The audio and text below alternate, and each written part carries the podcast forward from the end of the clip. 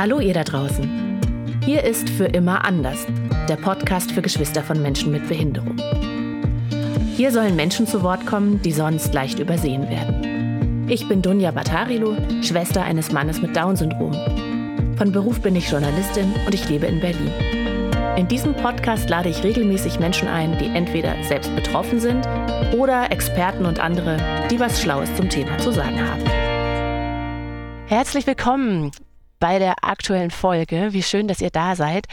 Es gab ein paar Monate Funkstille und umso mehr freue ich mich, jetzt mit einer neuen Folge loszulegen.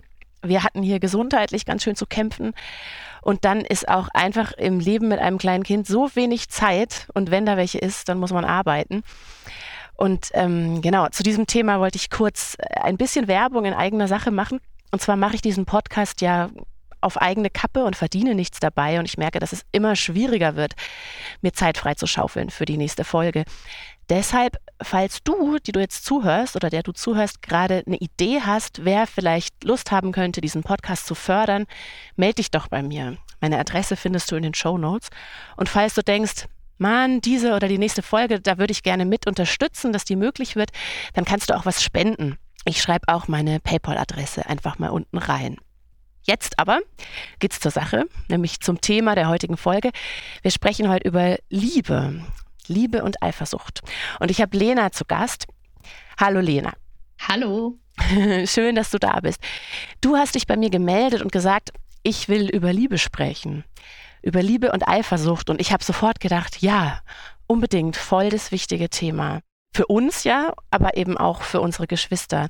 Und ich fand es total super, dass du dich mit dem Thema gemeldet hast freue mich jetzt sehr auf unser Gespräch, denn ich habe sofort gedacht, der Podcast heißt ja für immer anders und ich glaube in den in Hinblick auf diesen Wunsch, eine Beziehung zu finden, Liebe im Leben zu haben und erfüllte Beziehungen, da sind ja weder unsere Geschwister noch wir anders als andere Menschen. Was aber anders ist, sind oft die Möglichkeiten und die Gelegenheiten. Und darüber möchte ich gern mit dir sprechen. Ja, ich freue mich auch. Lena, du bist, das weiß ich schon, 28 Jahre alt. Du lebst in einem kleinen Dorf in Niederösterreich und du hast ganz schön viele Geschwister und darunter eine Schwester mit Down-Syndrom, die zwei Jahre jünger ist als du. Ja, genau. Magst du mal erzählen, wie das so ist bei euch? Was ist sie so für ein Mensch? Was sollten wir wissen über eure Familienkonstellation und wie seid ihr beide miteinander aufgewachsen? Es wäre schön, wenn du uns da mal kurz mitnimmst. Ja, sehr gerne.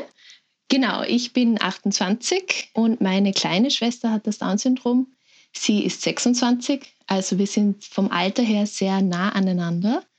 Wir haben zwei ältere Schwestern noch und wie wir aufgewachsen sind, waren wir halt irgendwie immer so ein bisschen die, die zwei Kleinen. Und deswegen war unsere Beziehung auch eigentlich immer sehr eng. Wir haben ein sehr inniges Verhältnis miteinander gehabt, sehr lange eigentlich. Wie ist sie so drauf? Also sie ist ein sehr cooler Mensch. sie ist sehr lebensfroh und äh, liebt es zu tanzen und Musik zu machen. Und sie ist, ich würde sagen, so was man von Down-Syndrom hört und in welchem Spektrum sich da die Menschen bewegen, würde ich sagen, ist sie sehr gut aufgestellt.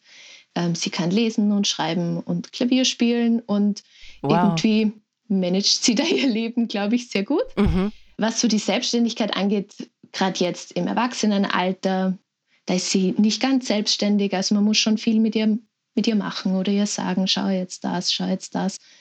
Oder gerade was so die Trennung zwischen Fantasie und Realität ist, das ist ganz, ganz schwierig. Mhm. Ähm, und aber sie nutzt es auch gleichzeitig, um, um schwierige Sachen zu verarbeiten, sage ich jetzt mal. Also über Geschichten über, von Filmen oder von Geschichten, die sie kennt. Also das verschwimmt alles immer ein bisschen bei ihr. Ansonsten, wo ich sage, was, was vielleicht auch irgendwie auffällig ist, was schwierig ist für sie, sind so Zeitangaben oder, oder so Einschätzung von Geld und so. Also da wird sie, glaube ich, einfach immer Unterstützung brauchen. Mhm. Ja. Wie lebt sie und wo lebt sie heute? Sie ist meine direkte Nachbarin. wir wohnen eben in einem sehr kleinen Dorf, in dem wir auch aufgewachsen sind, beide.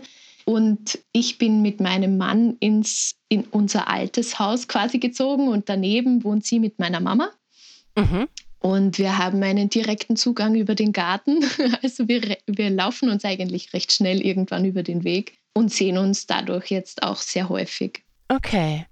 War das auch mal anders? Warst du mal weg oder war sie mal weg? Äh, ja, sie war sogar auch einmal weg, ja. Sie war, wie sie noch äh, in der Schulzeit, war sie mal in einem Internat für ein Jahr.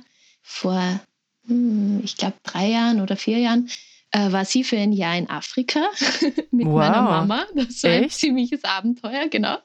Wow. Ähm, da waren wir auf jeden Fall auch getrennt. Ich habe eine Zeit lang in Wien gewohnt und auch ein Jahr in Salzburg gewohnt, war aber immer am Wochenende sehr viel daheim. Also so wirklich eine krass lange Zeit, würde ich sagen, war das, wo sie nicht da war. Aber von meiner Seite aus bin ich dann doch irgendwie sehr oft heimgekommen. Mhm. Ja. Was ist es mit deiner Schwester und der Liebe? ich würde jetzt gar nicht sagen, was ist es mit meiner Schwester und der Liebe, weil ich finde, es ist so was Allgemeines, oder? Ähm, mhm. Ähm, meine Schwester ist 26 Jahre alt, sie ist Mitte 20. Ich würde sagen, es ist irgendwie ein, ein klassisches Thema in dem Alter und ähm, das ist für Menschen mit Behinderung und genauso auch für Menschen ohne Behinderung. Ich glaube, in dem Alter, man kommt einfach an den Punkt, wo man sich Gedanken drüber macht und sich überlegt, wie möchte ich mein Leben verbringen und mit wem möchte ich mein Leben verbringen, wie soll das ausschauen. Gibt es da eine Familie in meinen Vorstellungen? Gibt es da keine Familie? Also mhm. eigene Familie jetzt. Und an dem Punkt ist natürlich sie auch. Mhm. Na, und es gibt ja auch einfach diesen Wunsch, ich hätte gern jemand an meiner Seite, ne? Also einfach ja, den Wunsch klar. nach einem Partner, einer Partnerin. Ja, total. Dieser Wunsch, glaube ich, ist ganz normal typisch in dem Alter auch einfach sehr groß. Ja. Weil die alle rundherum leben seinem vor. Jeder findet irgendwen. Ja, mhm. Dann gibt es Hochzeiten und dann kommen die Kinder. Und das ist irgendwie so, so der, ich sage jetzt mal, der normale Lauf mhm. wie sich so viele vorstellen und wie sich so viele wünschen. Und dieser Wunsch ist bei meiner kleinen Schwester riesengroß. Richtig auch nach Familie? Ja. Mhm. Ja, ganz klar nach ihren eigenen Kindern. Und sie erzählt ganz oft, ähm, wie das ist, wenn sie einen Mann hat und wie das ist, wenn ihre Kinder auf die Welt kommen und wie die dann heißen und mhm. was die dann machen und wie die ausschauen. Also und wie viele das sind. sind wie viele, viele. sind Genau. Also das ist das mittlerweile würde ich jetzt fast sagen, ist dieser Wunsch so groß, dass das irgendwie ihren ganzen oder einen Großteil von ihrem Alltag einnimmt. Einfach mhm. der Gedanke und die Überlegung, äh, was ist einmal? Was passiert ja. einmal? Was kommt einmal? Gibt es oder gab es mal einen Freund oder eine Freundin, so im, im romantischen Sinne? Nein. Also nicht, dass hm. ich wüsste. Hm, ja. Ich glaube, ich hätte es mitbekommen. Und ist sie verliebt? Ähm, es gibt, das ist eben auch, wo Fantasie und, und Realität verschwimmt. Sie redet oft davon, sie hat einen Freund und dann ist es aber eben irgendeine Fantasiefigur. Oder es ist irgendwen, den sie in einem Film gesehen hat. Und dann wird einfach ihre Fantasie so stark, dass sie dann jedem erzählt und das ist ihr Freund. Mhm. Ja. War sie mal akut verliebt in jemand aus dem Dorf vielleicht? Oder? Boah, nein, ich glaube nicht. Ah ja, okay. Also das beschränkt sich eher so auf, auf Fantasiegeschichten. Ja. Also was mir jetzt, jetzt einfällt, schon, ja. Naja, ähm, so Verliebtheit, es ist schwierig, wenn zum Beispiel bei uns Freunde zu Besuch sind oder jetzt in unserer Familie, die Männer, die sind schon einfach auch ein großes Thema für sie. Und sie sagt dann schon manchmal, äh, zum Beispiel jetzt auch mein Schwager, da sagt sie dann manchmal so, ähm, ja, sie will, dass der äh, mit ihr zusammen ist. Also es sind so Männer, die für sie in Frage kommen, wo sie merkt, die haben eine Partnerschaft, die haben Kinder zum Beispiel, die sind für sie sehr mhm. attraktiv, mhm. weil sie merkt, die haben das schon. Die machen das. Und ne? das sagt sie dann oft so, na, und sie mag den so gerne, aber ob das jetzt wirkliche Verliebtheit ist, das weiß ich nicht. Also. Ja.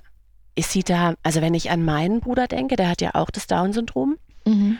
Der ist leider auch, wenn er verliebt ist, dann bisher immer unglücklich verliebt. Und es ist, mhm.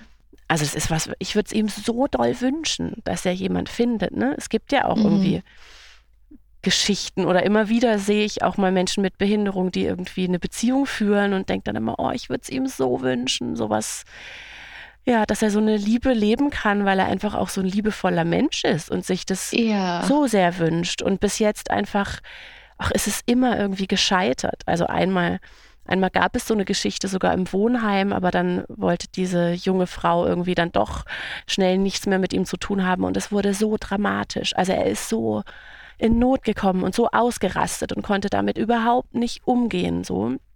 Und mhm. ist überhaupt nicht drüber weggekommen. Also er ist dann richtig so verhaltensauffällig, würde man das nennen, geworden. Ui. Also auch, ja, ja. Und das zieht sich auch so durch. Also auch schon als Jugendlicher da gab es so einen Bus, den er immer benutzt hat und da saß immer ein Mädchen, glaube ich, immer auf dem gleichen Platz, das er mochte. Und das war halt, ja, einfach ein Mädchen ohne Behinderung auf dem Weg zur Schule und die hatte natürlich mit meinem Bruder irgendwie gar nichts vor. Ne? Und die fand das wahrscheinlich auch eher peinlich und lästig, dass er so offensichtlich verliebt in sie war. Und das ist ähm, auch total eskaliert damals. Er ist dann richtig aggressiv geworden, einfach aus lauter Frustration. Ja. Und ähm, Oh, ich finde das so schmerzlich anzuschauen. Wollte ich mal fragen, wie das, das kennst du sowas von deiner Schwester auch? Ja, ich finde das, was es so schwierig macht, ist, weil man würde ich würde es ihr so sehr wünschen, dass sie, dass sie wen findet, mit dem sie total glücklich wird. Aber für mich ist es irgendwie fast ein bisschen unrealistisch, was ich gar nicht ja so sagen will. Aber Menschen mit Behinderung sind für sie selber nicht an, also von denen fühlt sie sich, glaube ich, selber nicht so angezogen. Äh, sie ist zum Beispiel in so einem Tanzprojekt, wo ganz viele Menschen mit Down-Syndrom beisammen sind. Und von wem erzählt sie? Na, von den Zivildienern. Ja. Oder von wem erzählt sie von der Arbeit? Na, von den Betreuern. Ja, es sind immer die Betreuer sind, und die genau, Betreuerin. Genau. Und wenn ich mir halt dann das so vorstelle, wenn ich jetzt sage, ein anderer Mensch, zum Beispiel mit Down-Syndrom, dann kann ich mir das irgendwie für mein Verständnis auch vorstellen. Aber wenn ich mir jetzt überlege, aber sie nicht, ne? Ja, ich glaube nicht, nein. Aber wenn ich mir jetzt eben vorstelle, ein Mensch ohne Behinderung, dann ich würde es mir so wünschen, also es wäre so schön und gleichzeitig weiß ich, wie unrealistisch es ist, weil wenn ich an ja. meine Beziehung denke, ich weiß ja, ein, für mich eine funktionierende Beziehung, das ist ja, dass man sich irgendwie ähm, jetzt auf Augenhöhe begegnet, dass man aufgefangen wird vom anderen und dass man sich richtig fallen lassen kann, aber auch kognitiv irgendwie einen großen Austausch hat und sich ähm, irgendwie gemeinsam weiterentwickeln kann. Und wenn ich mir das jetzt denke bei meiner kleinen Schwester, das wird halt schwierig. Emotional ja. würde ich jetzt sagen, es ist vielleicht ein bisschen anders, aber es ist sicher genauso schön.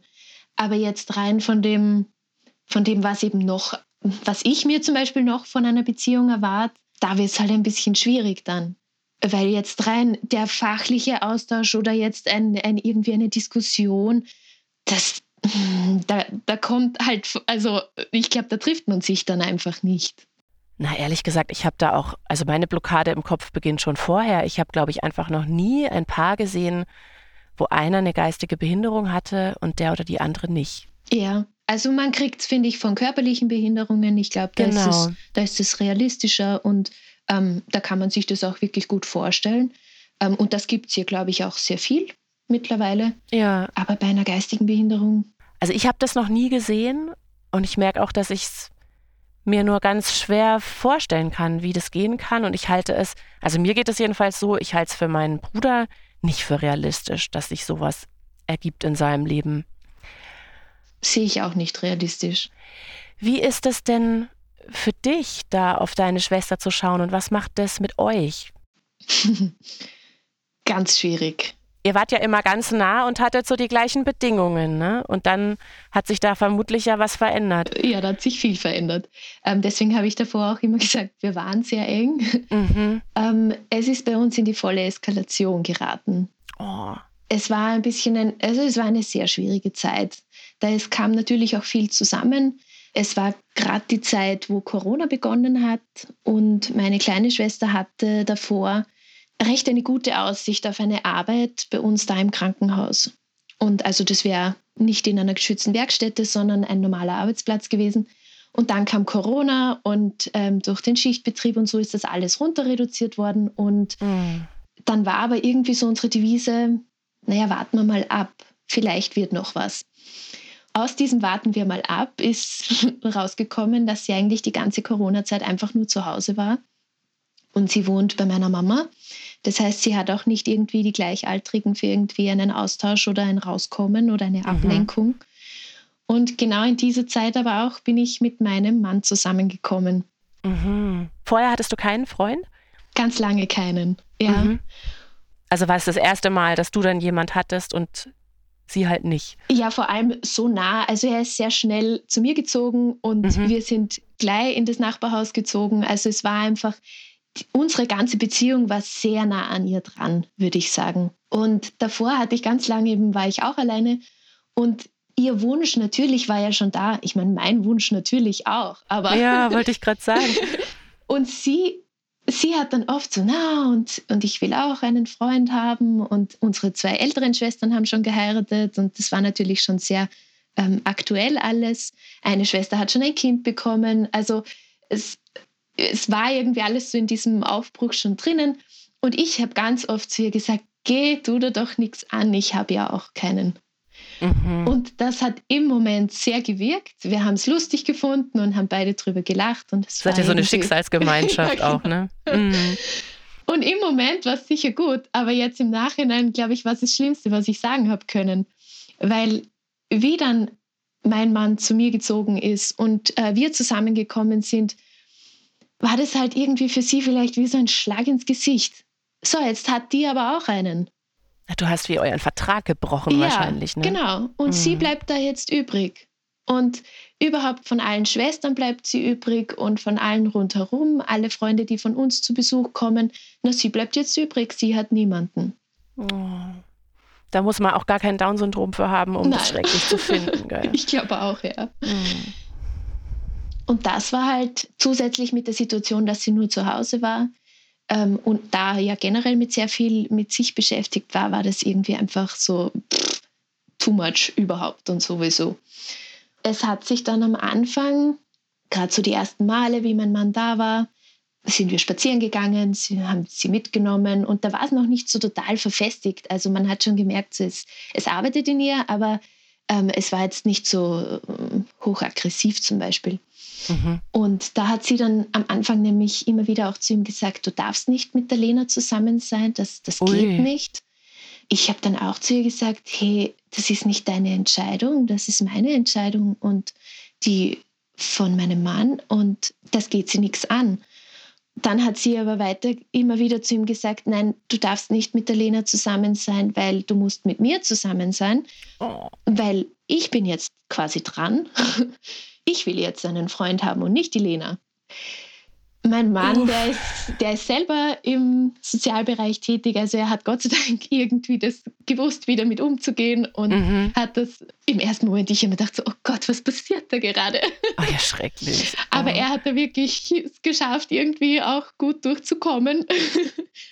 Und es hat sich dann sehr schnell geändert, weil dann war auf einmal er sehr hoch im Kurs.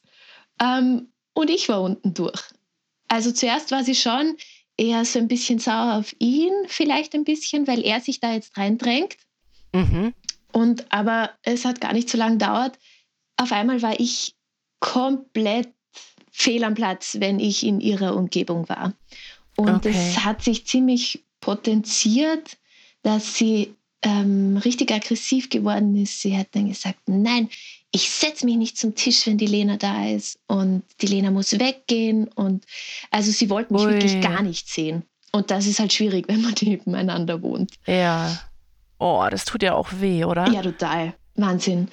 Ähm, es hat bei mir auch ein bisschen gedauert, bis ich das gecheckt habe. Woran das liegt, oder? Ja, schon auch, woran es liegt, aber auch einfach, dass mir das weh tut. Ah, okay. Ähm, weil zuerst, ich meine, auch wenn ich jetzt an unsere Kindheit denke oder ans Aufwachsen, das kennst du vielleicht eh auch gut, es sind so Aussagen wie einfach, na, du musst ja Verständnis haben und die meint es ja nicht so und du bist doch die Gescheitere und du weißt ja, wie sie es meint und so solche Aussagen. Und es hat echt lang gedauert, bis ich einfach gemerkt habe, boah, das tut mir echt nicht gut und das ist total schwer, da jetzt drüber zu gehen. Diese Wut quasi, abzukriegen. Genau, wie so mm. eine, eine Watsche ab, abholen. Mm. Also. Und die kommt ja sicher auch sehr ungefiltert und heftig, ne? Ja, mm. sehr. Wie drückt sie denn ihre Wut so aus? Also jetzt hast du gerade gesagt, die Lena soll gehen. Ja, einerseits verbal, andererseits da knallen die Türen. Also sie wird jetzt nicht körperlich aggressiv oder sie schreit dann ganz laut. Irgendwann ist es auch dann einfach dazu geworden, dass sie total bitterlich auch danach zum Weinen angefangen hat. Wo, wo man dann einfach auch gemerkt hat, boah, sie ist wirklich, wirklich stark überfordert auch mit der Situation. Und mit Und ihren von ihren eigenen Gefühlen. gell? Ja, Mhm. genau. Ja. Voll ihre eigenen Gefühle. Wie seid ihr denn damit umgegangen? Also wie, wie bist du damit umgegangen, wie dein Mann und wie vielleicht auch deine Mutter, mit der ja deine Schwester lebt? Ja, boah, das irgendwie jeder anders, würde ich sagen. Mhm. Ich habe viel mit meinem Mann geredet und er war schon noch ein bisschen so ähm, mein Fels in der Brandung. Mhm. Meine Mama hat viel versucht zu vermitteln und sie hat immer wieder versucht, mi zu mir zu sagen, so, ja, sie meint das eben ja nicht so. Und das hat mich wieder wütend gemacht, weil ich mir gedacht habe, na sicher meint sie das so. Und wenn Mhm. ich mir jetzt vorstelle, ich bin super wütend auf meine Schwester und dann sagt mir wer anderer, höre ich, der dann sagt, ach, die meint das ja gar nicht so, dann Mhm. bin ich ja dort noch wütender. Und habe mir gedacht, die Ja, Gefühle, dann die nimmt man sie auch nicht wirklich ernst, gell? Genau, und ich finde, diese Gefühle, die stehen ihr ja auch zu. Und die sollen ja auch rauskommen. Und gleichzeitig habe ich aber einfach gemerkt, wie, wie schwer es für mich war und wie sehr das aber auch irgendwie in den Hintergrund gerückt ist. Weil natürlich, meine Kleinschwester ist total schlecht gegangen und sie hat irgendwie jede Unterstützung gebraucht, aber es hat auch ganz lang gebraucht, dass ich gemerkt habe, ich kann ihr da jetzt gerade wirklich am allerwenigsten helfen. Mhm. Und du wirst die, die sonst helfen würde, gell, und an ihrer Seite wäre. Ja, also neben meiner Mama auf jeden Fall, Mhm. normalerweise schon. Und das war, das war ein langer Lernprozess. Und da hat mich hat mein Mann sehr gut aufgefangen. Also wir haben viel geredet. Er hat immer wieder gesagt, schau, du musst dir das auch nicht bieten lassen. Ähm, dann geh mal nicht rüber oder dann, dann, also dass man da ein bisschen einfach schaut, dass man auf Distanz kommt, ein bisschen Mhm. und dass es auch für mich irgendwie tragbar wird. Weil bei mir ist ja schon auch dazu gekommen, ich war auch immer sehr eng mit ihr und im Endeffekt habe ich sie in dem Moment ja auch verloren, als meine kleine Schwester, mit der ich eigentlich total viel immer unternommen habe oder viel mit ihr gemacht habe. Sie wollte dich dann wirklich nicht mehr sehen? Nein. Wow. Also, wenn wir uns gesehen haben, dann, dann hat sie mich gekonnt ignoriert. wenn ich sie was gefragt habe, hat sie dem anderen darauf die Antwort gegeben. Wow. Also sie hatte es sehr lustig immer mit meinem Mann, die auch neben mir, aber sobald ich irgendwas gesagt habe, ist die Stimmung gekippt. Und also ich habe einfach auch mich dann sehr stark zurückgezogen aus der Beziehung ein bisschen und habe gesagt, so, ich hoffe, es wird irgendwann wieder anders, aber ich glaube, ich kann ihr da gerade irgendwie nicht so die große Hilfe sein. Und ich muss jetzt irgendwie auch ein bisschen auf mich schauen und schauen, dass ich auch mit der Situation gut zurechtkomme. Bist du irgendwann auch mal wütend geworden? Also hast du irgendwie so Gedanken gehabt, wie, oh Mann, jetzt gönn mir das doch mal? Oder Ah, oft. Ja. Oft. Gerade am Anfang, da habe ich auch, ähm, habe ich das, glaube ich, sogar auch schon mal zu ihr gesagt und gesagt, Mhm. kannst dich auch einfach für mich freuen. Ja. Aber ja, wo geht die Wut hin? Also irgendwo, sie endet ja ein bisschen im Nix. Mhm. Wenn sie selber schon so mit ihren Gefühlen beschäftigt ist, dann hat sie ja nicht auch noch irgendwie die Kapazität, ja. mei- meine wirklich aufzunehmen. Mhm. Wie war das denn für deinen Mann? Also du hast ja erzählt, er hat das so toll genommen. Gab es einen Moment, wo das für ihn auch mal schwierig wurde? Ah, ja, ja. Also er war auch manchmal richtig wütend.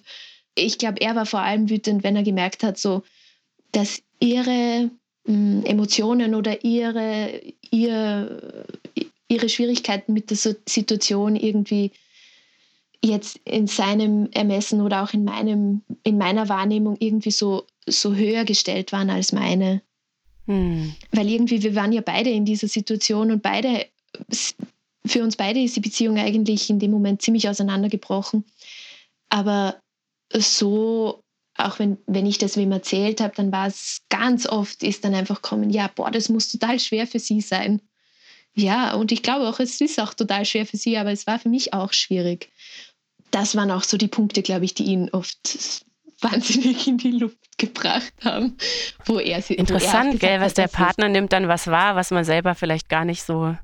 Ja, Also da haben ja, finde ich, Menschen, die von außerhalb des eigenen Familiensystems kommen, oft einen viel klareren Blick. ja, ja. auf die Dynamik ne? und reagieren manchmal viel, viel adäquater. Ich meine, er steckt natürlich auch mit Emotionen da drinnen, aber mit ganz anderen, glaube ich, als meine Mama oder ich oder meine anderen Schwestern. Mhm. Und ich glaube, das schon allein bringt dir einen ganz anderen Blick auf die Situation. Ja. Wie war das denn bei dir? Hast du irgendwie mit, hast du mit Schuldgefühlen zu tun gehabt? Oder hast du dich extra zurückgehalten dann ihr zuliebe oder so? Oh, gute Frage. Ähm, wie meinst du Schuldgefühle? Also in welche Richtung? Naja, waren da in dir so, so Gedanken wie, oh, es, es ist auch schrecklich, dass, oder dass du dich schuldig dafür gefühlt hast, dass, ähm, dass du die Möglichkeit hast, eine Beziehung zu ah, führen? Oh, ja. ja, schon. mm. Womit ich nicht sagen will, du bist, also du solltest die haben. Ne? Nein, nein. Das wäre nur, also das kenne ich von mir so gut. Ähm, weil ich weiß, wie, wie halbwegs unrealistisch es für sie ist. Und gleichzeitig aber da dann auch zu lernen und zu sagen, ja, es ist für sie wirklich unrealistisch, aber deswegen kann ich ja nicht mein Leben total auf die Pause, äh, auf Pause-Taste quasi drücken und jetzt warten auf irgendwas, was vielleicht eh nie eintreten wird. Also irgendwo dann auch zu lernen und zu sagen, gut, ich habe jetzt trotzdem aber noch ein eigenständiges Leben und es geht auch darum, meine Wünsche zu erfüllen und ähm, das, was ich mir für meine Zukunft vorstelle, da irgendwie dran zu bleiben und jetzt nicht zu sagen, ja stimmt, ich merke, diese Situation ist jetzt echt schwierig für sie und na gut, da muss ich mich von meinem Mann jetzt trennen. Mhm. Gab es so Impulse? Nein, ich war mir so sicher. Ja, und habe mir gedacht, sei Dank. nein, ja. also niemals. Den gebe ich nicht mehr her. Das ist sehr gut. Ja, und das, was ich schon merke, was ich total schwierig gefunden habe in der Situation, war einfach, wir sind so eng aufgewachsen und ich habe gewusst, nach meiner Mama bin ich, würde ich mal sagen, für sie war ich immer die engste Bezugsperson nach meiner Mama. Es gab natürlich meine anderen Schwestern und äh, so Cousins noch oder die Tante, die, die ihr auch sehr nahe stehen. Aber wirklich wen anderen gab es halt nicht. Und das finde ich kommt schon auch irgendwie da bei dem ganzen Thema mit der Liebe dazu. Wenn man die Liebe nicht hat, dann hat man ja sonst noch Freunde. Mhm. Und das ist halt so schwierig, wenn dann das eine nicht da ist, aber das andere auch nicht. Weil wenn ich jetzt überlege, einfach für eine normale Freundschaft, da würde ja nicht so viel im Weg stehen. Also das wäre in meinem jetzt für Verständnis, deine Schwester. ja, für meine kleine mhm. Schwester. In meinem Verständnis wäre das super easy möglich. Ich meine, sie ist ein so ein netter Mensch, sie ist so lustig, ähm, man kann echt Spaß haben mit ihr und sie checkt einen auch echt. Also sie fragt nach und sie spürt so viel. Also ich glaube, also ich merke, man kriegt ja so viel von ihr zurück. Und das finde ich so schade, wenn ich dann merke, dass eigentlich alle, die jetzt familiär da nicht so involviert sind, irgendwie so überhaupt kein Interesse daran haben, mit ihr Kontakt zu halten oder irgendwie eine Beziehung zu ihr aufrechterhalten. Und das finde ich ist dann in der Situation natürlich noch viel frustrierender, weil ich merke, okay, ich kann ihr jetzt gerade überhaupt nicht helfen, aber wer bleibt übrig? Also es bleibt meine Mama übrig und meine Geschwister, zum sie irgendwie auffangen. Aber wirklich, wenn anderen, der jetzt einen anderen Input geben wird, gibt es ja auch nicht. Also ich weiß nicht, wie das bei deinem Bruder ist, aber ich finde es ich find's richtig frustrierend, wenn ich mir denke, da ist man bei einem Ding so angewiesen auf andere Leute, die nicht ähm, familiär betroffen sind oder familiär da irgendwie involviert sind. Und es, da gibt es irgendwie nichts. Also das ist was, das kann ich ja nicht abfangen. Mm, ich, nee. bin, ich kann noch so wie eine gute Freundin für sie sein, aber ich bin ihre Schwester. Und letztlich, glaube ich, weiß sie das ja auch, gell? Also das finde so geht's, mir geht's da so, dass das echt für mich ein Thema ist, was mich eigentlich super traurig macht. Ja. Also bei meinem Bruder ist es so, der hat schon, ich meine, der feiert auch Geburtstag und lädt da Menschen ein und so, aber wenn man sich da umschaut und ganz ehrlich, Hand aufs Herz, eigentlich es sind dann Freunde und Freundinnen der Familie, die da kommen, ne? Ja, immer. Die mit ihm irgendwie eine besondere Beziehung haben und die er total gerne hat und wo er auch im Alltag, wenn er zu Hause ist, vielleicht mal einen Fahrradausflug hin unternimmt und die mal besucht oder so. Aber letztlich, und für die ist er auch, glaube ich, eine ganz große Bereicherung in ihrem Leben und irgendwie ein, ein faszinierender Typ und, und die, die mögen ihn auch von Herzen gern, aber ohne diese Brücke über meine Mutter oder meine Eltern gäbe es diese Beziehung nicht. Und da denke ich so oft, es ist wirklich auch eine, also erstens denke ich, Mann, die werden auch alle alt, die brechen auch weg. Ja. Und ich sehe das auch. Es ist ja einfach im, im Leben so auf Augenhöhe, also einfach jetzt mal so horizontal Ja. in die Breite gedacht. Es, es ergeben sich kaum Kontakte. Da ist schon, das sind wirklich irgendwie, also Inklusion ist da nur ein Wort. Ähm, und also ich weiß nicht, ich habe auch mal zwei Jahre an der Schule gearbeitet. Da waren dann, das war eine Inklusionsschule. Da waren dann auch Kinder mit Behinderung in der Klasse, auch gerade da, wo ich unterrichtet habe, ein Kind mit Down-Syndrom. Und ich habe so oft gedacht, boah, der ist so einsam da drin Mhm. weil der ist halt einfach trotz allem anders als die anderen und im Schulhof steht der alleine rum.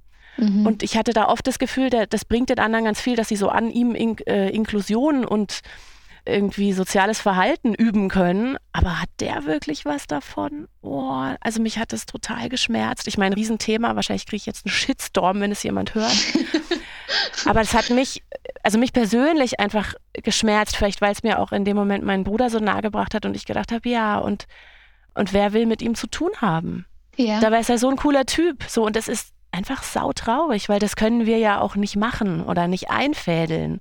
Dann ist es ja auch nur die Hälfte wert. Also, ja, total. Da kommen wir total an unsere Grenzen, oder? Weil ja, das habe ich eben gemeint. Ich kann noch so eine gute Freundin für sie sein. Ich bin ihre Schwester und ich bleibe ihre Schwester. Ähm, und es ist ja schon auch einfach dieser altersadäquate Austausch. Also sie kennt, ich glaube, all meine Freundinnen. Sie kennt all, also von meiner Schwester ganz viele Freundinnen. Und wir hatten auch wirklich mal einen Geburtstag. Da hat sie von ihrer Schule, wollte sie wen einladen. Und es ist niemand gekommen.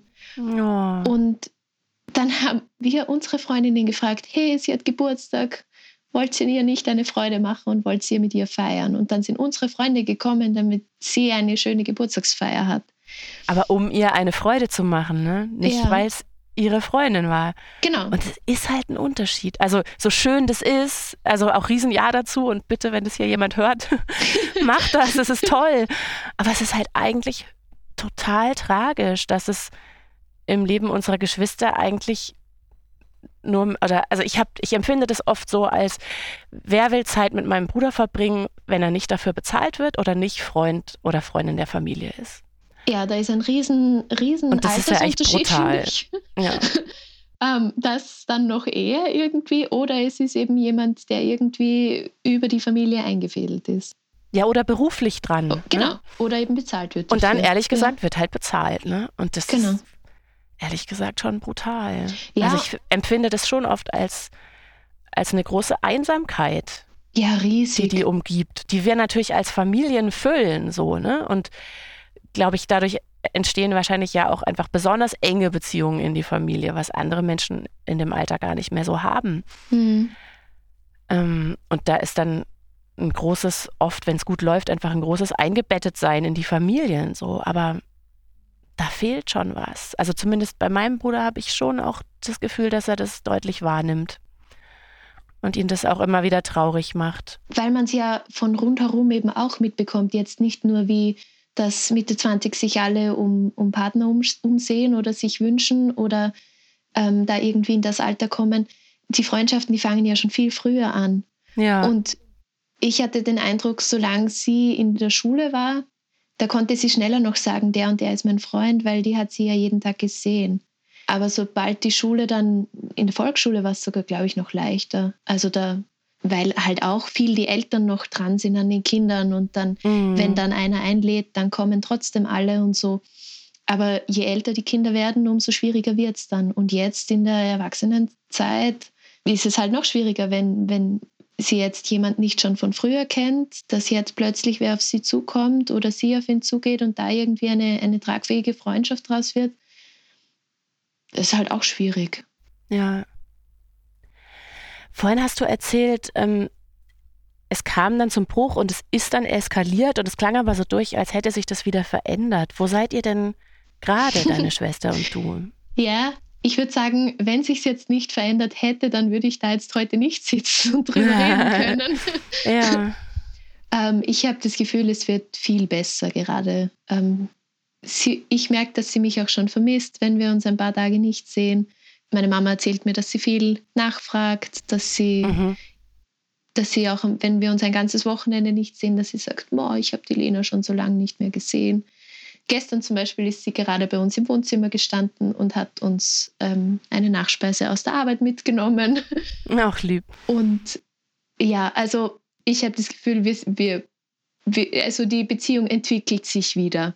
Und Meinst ich du, ihr seid auch, über den Berg. Ja, ich merke auch, dass ich wieder viel mehr Freude dran habe, wenn ich sie sehe und ähm, dass wenn wir irgendwo unterwegs sind oder, oder weg sind und ich heimkomme, dann freue ich mich auch wieder, dass ich sie sehe und bin nicht selber so in einer total ablehnenden und abwartenden Position, sondern es wird auch einfach wieder ein bisschen natürlicher.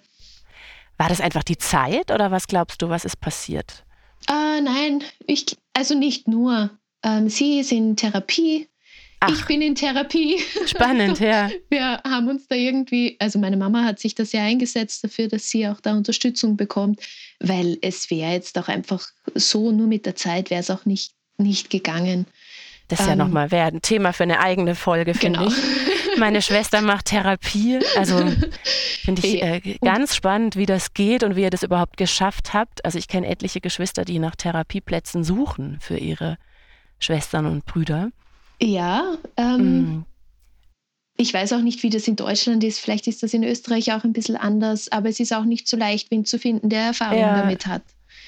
Und du hattest das Gefühl, das hat ihr geholfen? Ja, ich glaube schon. Also ich bin überzeugt davon. Ja, woran merkst du das? Dass es ihr besser geht? Dass sie insgesamt offener wird wieder.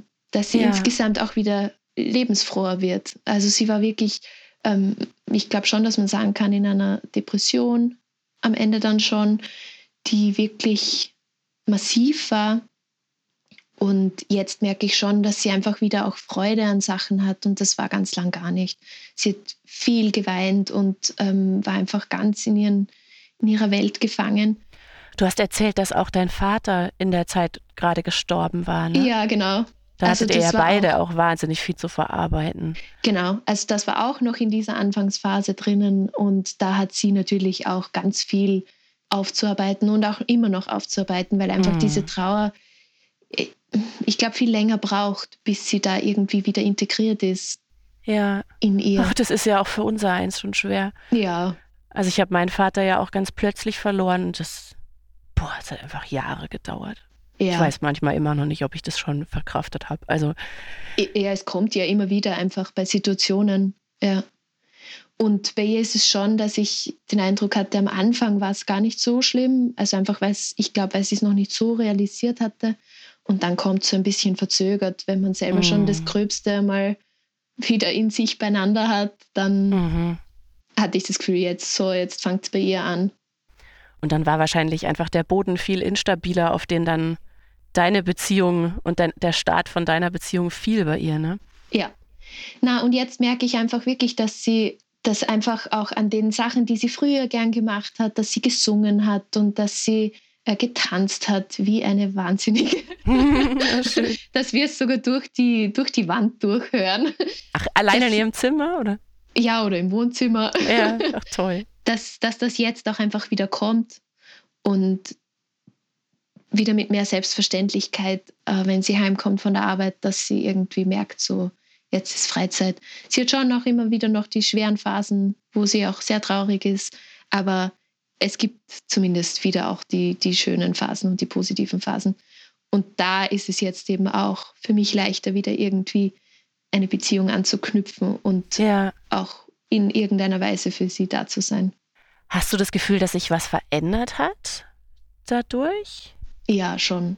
Ich habe nicht das Gefühl, dass wir die gleiche Beziehung haben wie davor.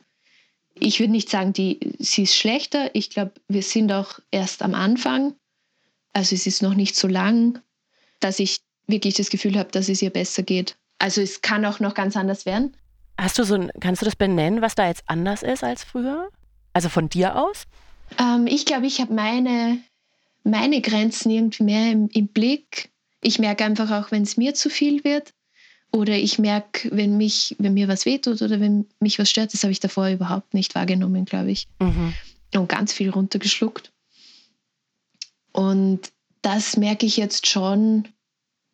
dass das bei mir mehr mitspielt und äh, sicher auch einen Einfluss auf unsere Beziehung hat und sie vielleicht, mh, hm, vielleicht schneller mal auch spürt, so, hey, ähm, es war jetzt schön, dass du da warst, aber es passt jetzt auch wieder. mhm.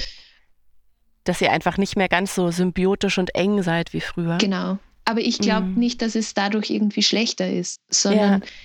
es passt auch für sie. Also wenn ich sage, schau, ich glaube, jetzt kannst du noch mit dem Hund eine Runde spazieren gehen, dann merkt sie es auch, ja, das war jetzt gut und dann geht sie auch wieder. Also ich glaube ich glaub schon noch, dass sich bei ihr was verändert hat. Ich glaube nicht, dass das jetzt einfach an ihr spurlos vorbeigegangen ist. Aber ich merke, dass sie mich und meinen Mann gemeinsam besser akzeptieren kann. Und es ist nicht nur der eine oder der andere, ähm, sondern es gibt uns jetzt auch einfach gemeinsam. Ja. Und das verändert, finde ich, schon auch viel in der, in der Beziehung, weil wenn wir jetzt, also zum Beispiel, wenn sie zu uns rüberkommt, es ist nicht nur sie und ich, sondern wir sind jetzt zu dritt.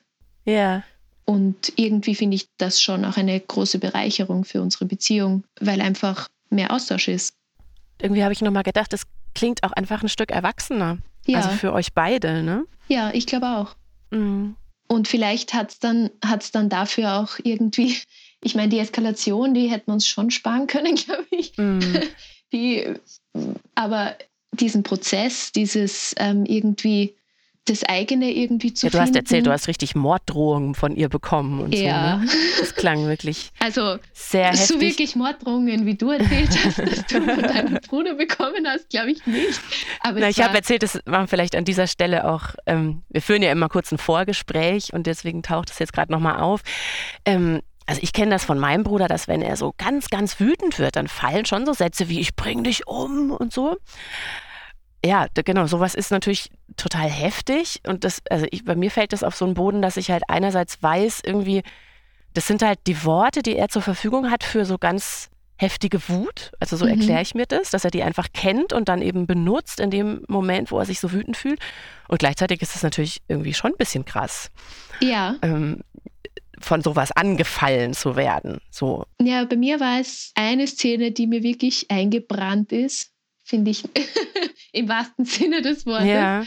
Und da war ich drüben bei meiner Mama und meiner Schwester und sie sind in der Küche gestanden und äh, meine Mama hat den Ofen aufgemacht und ich wollte ihr irgendwie helfen und meine Mama sagt noch, pass auf, das ist heiß und meine Schwester steht daneben und schaut mich mit so einem frostigen Blick an und sagt, verbrenn dich, Lena. Wow. Und ich war so schockiert in dem Moment und habe mir gedacht, was? Also das war, ich glaube, das war so ungefähr die krasseste Situation. Oh, heftig. Ähm, die ich auch, muss ich auch sagen, im ersten Moment runtergespielt habe. Und so gemeint hat, äh, vielleicht habe ich mich auch verhört oder äh, sie meint es ja nicht so, habe ich mich selber ertappt. Ähm, aber im Nachhinein war das eigentlich schon sehr, sehr das hart. In dem Moment echt blanker Hass, ne? Ja. Mhm, muss man echt sagen. Oh, wow. Ich meine, das war auch wirklich in dieser totalen Hochphase von der Eskalation. Ähm, da war ich auch schon einiges gewohnt an Türe knallen oder wegrennen und sonst was. Aber trotzdem, es hat eine ordentliche Wucht, solche Wörter. Ja, ja. Puh.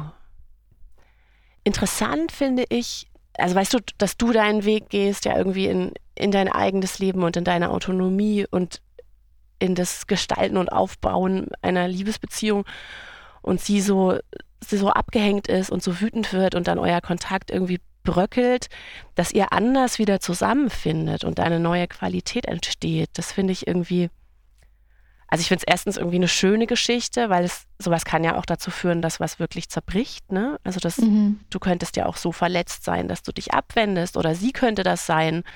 Also und und während man, ähm, ich finde, während man so eine Krise hat, weiß man das ja auch nicht, ob das wieder zusammenfindet. Ja, ne? und das ist auch das Schwierige. Weil ja. da war bei mir schon auch oft so, was ist, wenn ich sie jetzt ganz verliere? Ähm, weil ich habe ja auch nicht gewusst, ob sie damit klarkommt irgendwann, dass ich in einer Partnerschaft bin und ähm, dass wir hier unsere Familie aufbauen. Das, das, das habe ich ja auch nicht gewusst. Ich habe mhm. als, als Kind zum Beispiel hatte ich immer äh, oder halt auch in den letzten Jahren habe ich mir immer wieder gedacht, Ma, wenn ich mal heirate, ich hätte sie so gern als meine Trauzeugin. Und das ist genau vor der Hochzeit war, war das extrem schwierig und ich habe gemerkt, das geht nicht. Ähm, also erstens wäre es für mich auch irgendwie, ich wäre total angespannt, was jetzt passiert. Und es wäre für sie auch der Super-GAU, weil ja. sie ja selber damit nicht klarkommt. Ähm, und im Endeffekt war ich total traurig, weil ich mir gedacht habe, hm, und jetzt ist meine kleine Schwester, keine Ahnung, was mit ihr ist, keine Ahnung, ob wir uns irgendwann wieder verstehen. Oh, und so bitter, ne? Also ja. sich so endlich, du hast ja auch erzählt, du warst lange Single und dann findest du endlich dein Glück und verlierst in dem Moment deine Schwester gefühlt. Ja. Mhm. Und gleichzeitig äh, weiß man ja auch, ja, und wenn ich, wenn das jetzt zwischen uns irgendwie nichts mehr werden würde, wen hat sie dann noch? Mhm. Für euch beide voll traurig einfach. Und da irgendwie dann mit dem eigenen Gewissen auch irgendwie klarzukommen, das ist schon schwierig. Mhm. Weil wenn ja, ich jetzt und sich das eigene Glück auch ja. wirklich nehmen zu können dann, gell? Ja, mhm. und wenn ich auch wüsste, gut, sie hat jetzt aber ähm, trotzdem ihre fünf Freundinnen, mit denen sie, sie sich gut versteht, dann wäre es vielleicht auch noch irgendwie leichter. Aber wenn es die auch nicht gibt und den Partner gibt es irgendwie auch nicht, dann bleibt meine Mama übrig. Und als ähm, 26-Jährige jetzt als einzige die Mama zu haben, hm. Hat keiner Bock drauf. Auch wenn meine Mama richtig lieb ist, aber. ja, das glaube ich, genau. Die ist bestimmt super. Irgendwie Und trotzdem, alles, alles kann ja. sie ja auch nicht kompensieren. Also das geht ja auch nicht.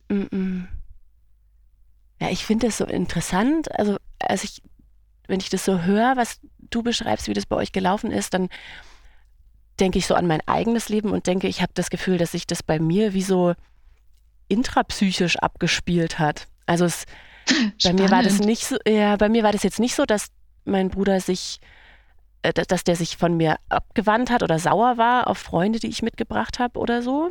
Mhm. Aber eher so, dass ich manchmal das Gefühl hatte, also ich war auch lange, lange Single, so in meinen 30ern eigentlich, mhm. dann aber erst. Ähm, und hab da, hatte schon immer wieder so diffus das Gefühl, ähm, irgendwie, das hat auch was mit meinem Bruder zu tun. Das hat was damit zu tun, dass ich diesen Schritt nicht richtig gehen kann, also dass ich mich da irgendwie ungewollt sabotiere, um ihn dann nicht so endgültig hinter mir zu lassen. Also weil solange mhm. ich quasi diesen Schritt in so eine echte, stabile Partnerschaft und dann so eine Familie nicht gehe, sind wir ja irgendwie noch gleich. Das mhm. verbindet uns so lange noch. Also sind wir irgendwie noch auf demselben Boden unterwegs, auch wenn es natürlich auf anderer Ebene schon lange nicht mehr so war. Aber ähm, ich hatte, hatte auch ganz arg das Gefühl, als sich das dann wirklich so ergeben hat mit stabiler Partnerschaft und so, da hat sich irgendwie, irgendwie haben sich wie so Kontinentalplatten auseinander bewegt mit ihm. Und das, was vorher so schon ich als extrem symbiotisch empfunden habe mit meinem Bruder, auch wenn wir ja schon nicht mehr nah zusammen gewohnt haben und so, irgendwie ist da, musste sich auch ein Stück Ver Verwobenheit mit ihm irgendwie lösen, um Platz zu machen für was anderes, was dann nur in meinem Leben ist. Und also es war nicht konflikthaft, Auswirkungen aber es war auf sein Leben hat, oder? Also Genau, und letztlich eigentlich schöne, gell? Also ich meine, da ist ein, wie du auch sagst, da ist jetzt ein Mensch mehr in der Familie, sogar jetzt zwei Menschen mehr. Er ist jetzt durch den Partner, der in mein Leben gefunden hat, auch zum zweiten Mal Onkel geworden und findet das super. Und er hatte damit gar kein Problem, aber ich hatte ein riesiges. Und es mhm. hatte was mit irgendwie mit so einer Loyalität ihm gegenüber zu tun, glaube ich, und so einem, mhm. so einem unbewussten, boah, wenn ich das mache, dann gehe ich richtig einen Schritt raus. Und dann nehme ich ihm was. Mein Gefühl war, ich nehme ihm was weg. Dabei glaube ich, letzten Endes hat er was dazu gewonnen, nämlich zwei neue Familienmitglieder. Ja. Aber das waren ganz schwierige Schritte und Phasen so. Es war nicht einfach. Ja, ich habe das Gefühl, im Moment, da, da fühlt sich so an, als ob man was, was verliert oder eben ob man ihr mhm. was wegnimmt. Aber im Endeffekt war es ja bei uns auch. Sie hat wen dazu bekommen.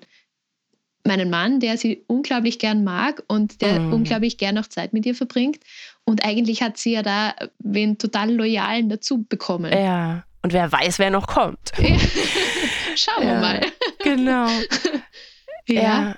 Ja, von daher ist es wieder so ein Punkt, wo ich denke, letztlich unsere Geschwister profitieren, wenn wir unser Leben leben. So, ne? Ja, und irgendwie das, ich, ich habe halt dann immer wieder mir so gesagt, ja, durch das, was ihr fehlt an, an Freunden oder an, an, an Partner oder ja, in die Richtung, was, wo sie da sehr einsam ist. Das Einzige, was ich eigentlich für sie machen kann, ist ihr anzubieten, dass ich sie sehr nah an meinem Leben teilhaben lassen kann. Mhm. Und aber das ist halt, das kann ich ihr anbieten, aber annehmen muss sie selber. Und bereit sein dafür muss sie selber. Und das ist, glaube ich, ein Prozess, wo ich ihr nicht helfen kann. Und dass sie eben, ich glaube, unterstützt durch ihre Therapie jetzt langsam auch lernt, dass sie merkt, hey, stimmt, da habe ich ja eh was davon. Und ja. ähm, dadurch äh, verbreitert sich ja auch ihr soziales Feld. Mhm. Ja. Echt spannend. Da waren jetzt, ich glaube, wir müssen zum Ende kommen. Da waren wieder so viele Aspekte drin, die ich gern vertiefen würde. Ganz, ganz spannend finde ich auch diese Möglichkeit von Therapie für unsere Geschwister. Mal schauen, ob wir da vielleicht noch irgendwie Hilfen kriegen können, Links reinsetzen können in die Show Notes, weil ich glaube, das treibt viele andere um. Ansonsten hoffe ich, dass wir vielleicht mal eine andere Folge zu dem Thema machen können. Ja, das Einzige, was mir dazu einfällt, ist, ich weiß nicht, wie das in Deutschland ist.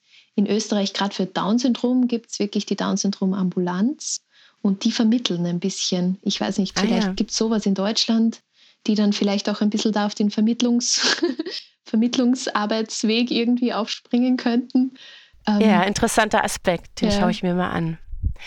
Lena, ich danke dir ganz arg für, ähm, dafür, dass du deine Geschichte mit uns geteilt hast und auch für den Impuls. Ja, gibt es was, was du noch einfügen magst, was wir vergessen haben? Boah, es war sehr viel. es war viel und es war schön. Ja. Ich meine, das Einzige, was mir einfällt, ist eigentlich an alle, die den hören und vielleicht nicht Geschwisterkinder sind, wäre einfach den Mut zu haben, sich auch auf Menschen mit Behinderung als Freunde einlassen zu können, oder? Weil an dem hm. würde, würde ja uns sehr geholfen werden. es würde irgendwie die Situation so viel entspannen oder noch so einen viel, so einen Aspekt reinbringen, den wir ja gar nicht bieten können. Ja, es wäre so schön. Das stimmt. Wahrscheinlich hat es auch was mit Mut zu tun, gell? Auf Menschen schon. mit Behinderung auch einfach zuzugehen und da mal Kontakt zu suchen. Ja, weil es ja. einfach was anderes ist, aber unglaublich was Schönes, würde ich sagen. Also ich würde es jedem vergönnen, ein guter Freund oder eine Freundin von meiner Schwester zu sein. oh, ein schöneres Schlusswort gibt es doch gar nicht. genau, gönnen wir mal denen da draußen, unsere Geschwister als Freunde. ja, genau. ja, liebe Lena, ich danke dir und ich wünsche dir alles Gute. Ja, dir genauso und ja, schön, dass es gut. diesen Podcast gibt. Ach, Dankeschön. Finde ich auch. und das ist wieder ein perfekter Überleitungspunkt für eine zweite kleine Werbeeinspielung in dieser Sache.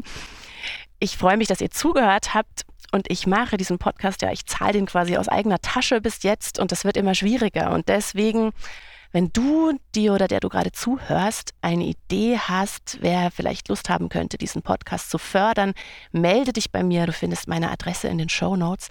Und falls du denkst, hm, hier würde ich gerne mit unterstützen, dann freue ich mich auch über eine kleine Spende, falls du magst. Meine PayPal-Adresse ist auch unten. Und überhaupt, wenn ihr denkt, das ist ein super Podcast, dann lasst mir doch eine Bewertung da auf irgendeinem Kanal, den ihr nutzt oder vielleicht sogar einen Kommentar, weil er wird dann einfach besser gefunden. Und irgendwie, das machen noch nicht so viele Leute. Da würde ich mich sehr freuen. So, ihr Lieben da draußen, das war der finale Schluss. Ich wünsche euch alles Gute und bis bald.